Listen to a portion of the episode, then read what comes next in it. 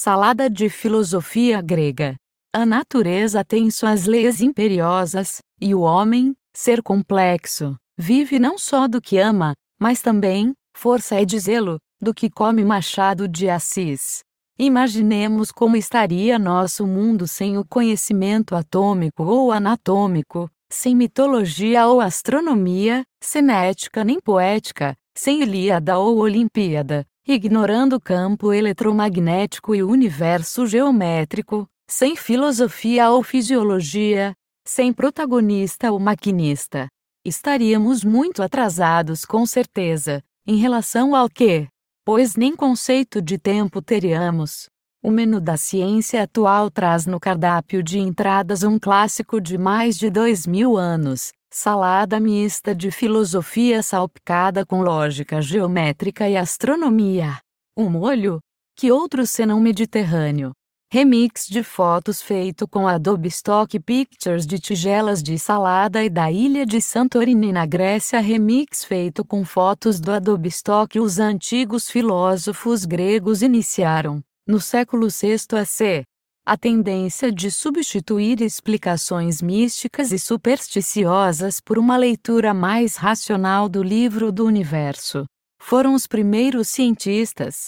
Eles se indagavam de que tudo consiste, as respostas inspirariam diferentes vertentes de pensamento. A curiosidade humana é responsável por alavancar motores, criar elevadores e também por todos os atuais efeitos devastadores. E não há outra culpada, senão a filosofia, não fosse a nossa teimosia em inventar, escavar, dialogar e pesquisar na busca de explicações, nem sempre lógicas para o que observamos, talvez ainda estivéssemos em sociedades primitivas que conseguiam sobreviver sem depredar. Mas estaríamos sem a habilidade de maravilhar. A partir do andaime filosófico foi construída a fachada atual da ciência. Oficializaram, se as vertentes artísticas e partiram vários veleiros que foram desvendar os lados mais obscuros do pensamento humano e as perversidades de certas construções sociais. O berço da filosofia ocidental foi a escola jônica, atual território turco. Ela foi liderada por Tales de Mileto, que viveu entre 624 e 546 antes da era cristã, ele foi o primeiro bandeirante de um grupo que ousaria fincar estacas para além do mundo fantástico dos mitos e superstições, que contava ainda com Anaximandro e Anaximenes. O surgimento do raciocínio lógico e ponderações existenciais são sinônimos e denotam qual o nosso propósito como espécie mas percebemos que algumas raízes podem apodrecer de vez em quando, especialmente quando contaminadas por larvas da intolerância e prepotência. Nada é mais ativo do que o pensamento, pois voa sobre todo o universo. Tales de Mileto Tales não se limitou à filosofia, não por coincidência, destacou-se também como célebre astrônomo, construtor e debandou pela política. Conhecido também como o primeiro filósofo, ele não traria do Egito pragas, mandamentos e nem esfinges com enigmas. Mas a geometria, supostamente teria aferido a altura das grandes pirâmides em visita ao delta do Nilo. Desenvolveria o relógio solar baseando-se no comprimento projetado pelas sombras das grandiosas Kelpis, Kefren e Miquirinos. Então nos deu Tales também esse presente de grego, o tempo. E tudo que dele deriva. Supostamente essa marcação era feita pelos sazonais equinócios e demarcados solstícios de quatro estações de um mundo que não estava aquecido e nem poluído, quando ainda entendíamos a beleza natural da vida. Tales nos forneceu outra pedra angular que não necessariamente está ligada à filosofia, mas que baseia boa parte da ciência física. De suas mãos não sairiam apenas engenharias, mas magnetismo e energia. Então, dos antigos ganhamos os cerca de 365 eventos anuais que chamamos de dias e que entupimos de compromissos que nos dissociam da realidade. Passamos a maior parte deles em branco, sem perceber nada para além das alvenarias. Deles ganhamos também o maior presente da menor estrutura que compõe nossa partitura, o átomo e a orquestra subatômica em sinfonia. A partir destas claves que pode-se começar a entender a resistência dos materiais e por que dinamizam conforme a música em pauta. Algumas pessoas adquirem sua compreensão do mundo por meio de símbolos e pela matemática. Outras obtêm sua compreensão por pura geometria espacial. Há outros que acham compreensão na aceleração e no esforço muscular, ao sentir a força dos objetos que se movem pelo mundo. Outros entendem através de palavras o poder que mexe com suas almas como uma memória da infância, para o bem de pessoas de jeitos diferentes, quer queiram a palidez e tenuidade do simbolismo matemático, quer queiram os aspectos robustos desse engajamento muscular, devemos apresentar todas essas formas. É a combinação delas que nos proporciona o melhor acesso à verdade. James Clerk Maxwell Várias correntes teóricas proliferaram no Mediterrâneo em ebulição. Algumas delas propuseram um elemento básico, ou uma combinação deles, como ponto inicial para o uno, de onde partiu a nossa realidade, em forma de versos. Tales acreditava ser água, outros o fogo, alguns terra, havia também o ar na forma de vento. Para os fãs de Capitão Planeta haveria Empédocles e seu coração enamorado.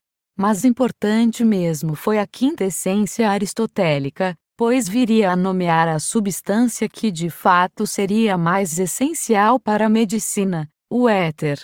Não é o mesmo utilizado para explicar o movimento dos planetas, mas colocaria a cirurgia em órbita. Adicionado ao legado antisséptico e microbiológico de Semmelweis, Lister e Pasteur, a revolução anestésica possibilitou aprofundar de planos para elevar os patamares cirúrgicos sem que os procedimentos operatórios fossem em vez de cura o fim da vida. De acordo com os racionalistas, o conhecimento viria principalmente de nossa capacidade de pensar e deduzir. Já para os empiristas, nossa principal fonte de saber seria a observação e descrição dos eventos naturais. Essas teorias levantam questões sobre a origem do universo, dos ciclos, da natureza humana, da existência como um todo. Outro filósofo grego importante foi Pitágoras de Samos, 570-497 AC. Famoso hoje por seus teoremas matemáticos e triângulos retângulos, sua vida e obra seguem encobertas por nuvens de mistério. Pitágoras era cultuado pela sua ideia de transmigração da alma, reencarnação, e estabeleceu uma espécie de seita onde hoje é território italiano. Seus seguidores mantinham votos de silêncio e não se sabe exatamente a quem acreditar certas ideias, se a ele ou seus discípulos. Mas assim como eu, também odiavam ervilhas. Fato é que estabeleceram proporcionalidades entre nosso ser e o todo com a matemática esteticamente agradável. O mundo, para eles, era governado pelos números. Um representava um ponto, dois pontos formam uma linha, três podem construir figuras geométricas e quatro pontos podem construir um sólido com os três eixos dimensionais. Todos resultavam no número perfeito. O 10 perceberam, por exemplo, que nós somos instintivamente atraídos pelos sons produzidos em intervalos de oitava, de quinta e de quarta. Eles buscavam a perfeição geométrica em todos os aspectos naturais. Entenderam a harmonia em pauta. Essa teoria pode bem explicar por que Beethoven não precisava de audição perfeita para compor suas sinfonias. Provavelmente podia sentir as ondulações acústicas reverberando através da estrutura do piano e perceber quando suas sequências eram ou não harmônicas. Talvez pela sensação tátil dos baroreceptores da sua pele, ou pelos ossículos e linfa do aparelho cocleovestibular. De alguma maneira ele sentia a ressonância musical enquanto deixava as pontas dos seus dedos saltitarem pelas claves. Poderia tão bem se valer das alterações na fisionomia de qualquer observador que estivesse presente. Esse seria, invariavelmente, vítima do terremoto que suas mãos evocavam ao alternar graciosamente seus dedos dançarinos entre o palco de notas brancas e os degraus negros. Ora bemóis, ora sustenidos. Tales ficaria famoso por movimentar a matéria. Não com seus pensamentos, com o electron, o seu famigerado encantamento. Âmbar é uma gema composta dos restos de pinheiros produtores de resina do período Eoceno, assim como de outras árvores como carvalhos, faias e castanheiras que sofreram uma esmagadora pressão geológica que organizou suas moléculas. Frequentemente, incluem-se instantâneos congelados no tempo de insetos que nunca chegaram a se alimentar das magnólias e rododendros, eternamente confinados ao seu interior. Gregos e troianos render-se-ão ao poder sobrenatural do atrito contra a pelagem de gatos ou lã de carneiros que não parecia afetar outros materiais, exceto por aquela exótica e curiosa pepita. O âmbar não é a única gema que traz boas energias a quem atrite suas composições minerais, singularmente polarizadas pelos anos sob pressão subterrânea em materiais eletricamente carregados. Ganhou valor pela raridade e beleza que emprestava a quem ele usava como enfeite estético, desde o período neolítico.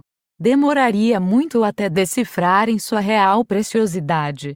Tales teria criado uma corrente filosófica, ainda não dominava a que seria conhecida como voltaica que movimentou Anaximandro e Anaxímenes a continuarem suas conjecturas, levando os pensamentos geométricos para Atenas.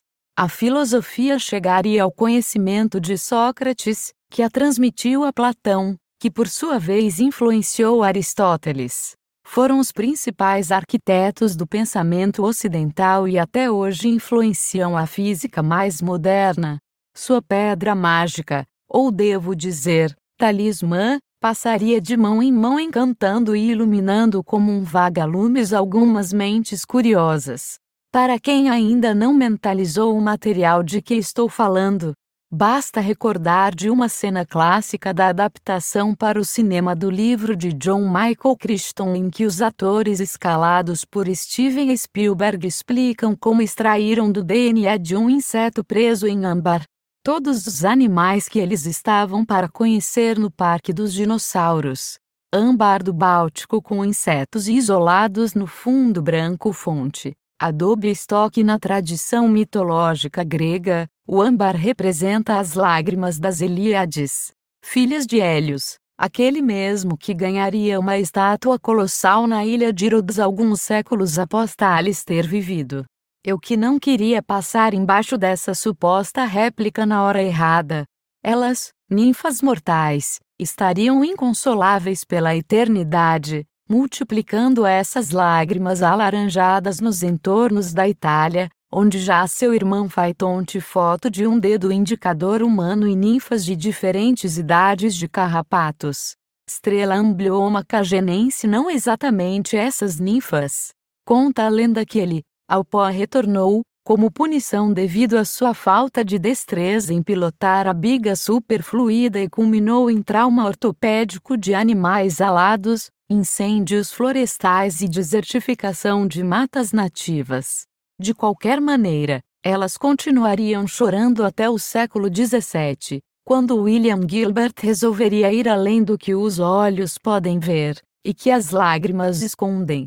Com enfoque mais científico, ele começaria a desenrolar a bobina eletromagnética.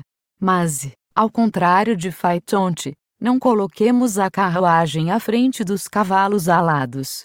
Muito do que se sabe sobre Tales vem dos escritos de Heródoto, Platão e Aristóteles. Ele foi o primeiro dos sete sábios da Grécia. Sim, aqueles extremamente famosos por antecederem Sócrates.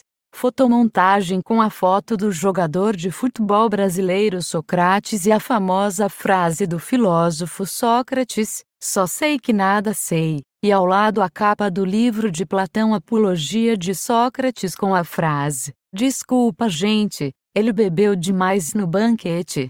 Os antigos gregos plantaram muitas variedades das quais nos alimentamos até hoje. Outras tantas já não rendem mais frutos. Mas o legado deles é atemporal e não depende muito do conteúdo que escolhemos no cardápio atual. Eles ensinaram como produzir o alimento e as formas mais inteligentes de preparo. Ensinaram a avaliar criticamente se as sementes são próprias para consumo e caso não sejam, como melhorar a qualidade da lavoura.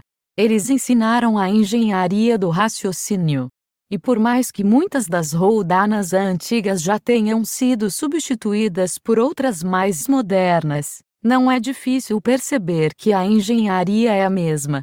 E mais do que revalidar um pressuposto como sendo verdadeiro apenas porque ele foi escrito em grego no ano X, pelo fulano Y, que fundou tal escolas e que acredita em W e afirmar que a validade desse argumento é comprovada pela sua tradição, portanto seria irrefutável.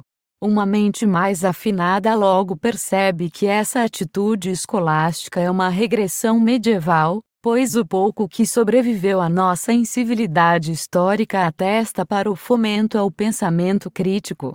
Apesar do senso comum ter destruído boa parte dos antigos escritos, a filosofia nasceu para construir polias e resistir à pesada e inerte gravidade coletiva. A partir do momento que alguém se julga expert o suficiente em determinado assunto, pode jogar a boia, pois esse tripulante está prestes a se afogar. Na própria presunção, pois perdeu a noção do tamanho da nossa embarcação.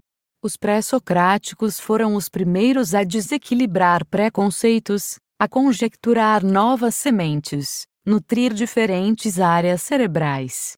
Desenferrujar algumas definições tetânicas e plantar algumas engrenagens naturais no terreno fértil que é a mente humana. E a remover antigas âncoras, uma mente disposta a avaliar múltiplos pontos de vista está mais propensa a aprender e sempre será beneficiada por nutrientes exóticos ao abandonar a costumeira mania de aceitar qualquer pasto, pisoteado. Até mudas com potencial de sequoia correm perigo de não crescer mais do que um bonsai quando presas a solos lixiviados sob contaminação freática ou mentalidades obtusas. Porém, ao menor descuido do agricultor desprevenido, as pragas se espalham e dizimam as percepções sensoriais, criativas e críticas até das lavouras mais esclarecidas. Quem dirá o estrago feito nas que são ingênuas e mais facilmente convencidas? Aquelas que ainda pedem aos deuses que transformem em água benta toda essa quantidade de propina e herbicidas. Manchete do jornal Carta Capital de 1 de outubro de 2019. Interesse da Amazônia não é na porra da árvore, diz Bolsonaro. Presidente recebeu garimpeiros no Palácio do Planalto e acusou empresas de exercerem atividade ilegal na exploração de minério. Estaria o presidente se referindo a Angil, ou, ginospermas, Zeus nos livre.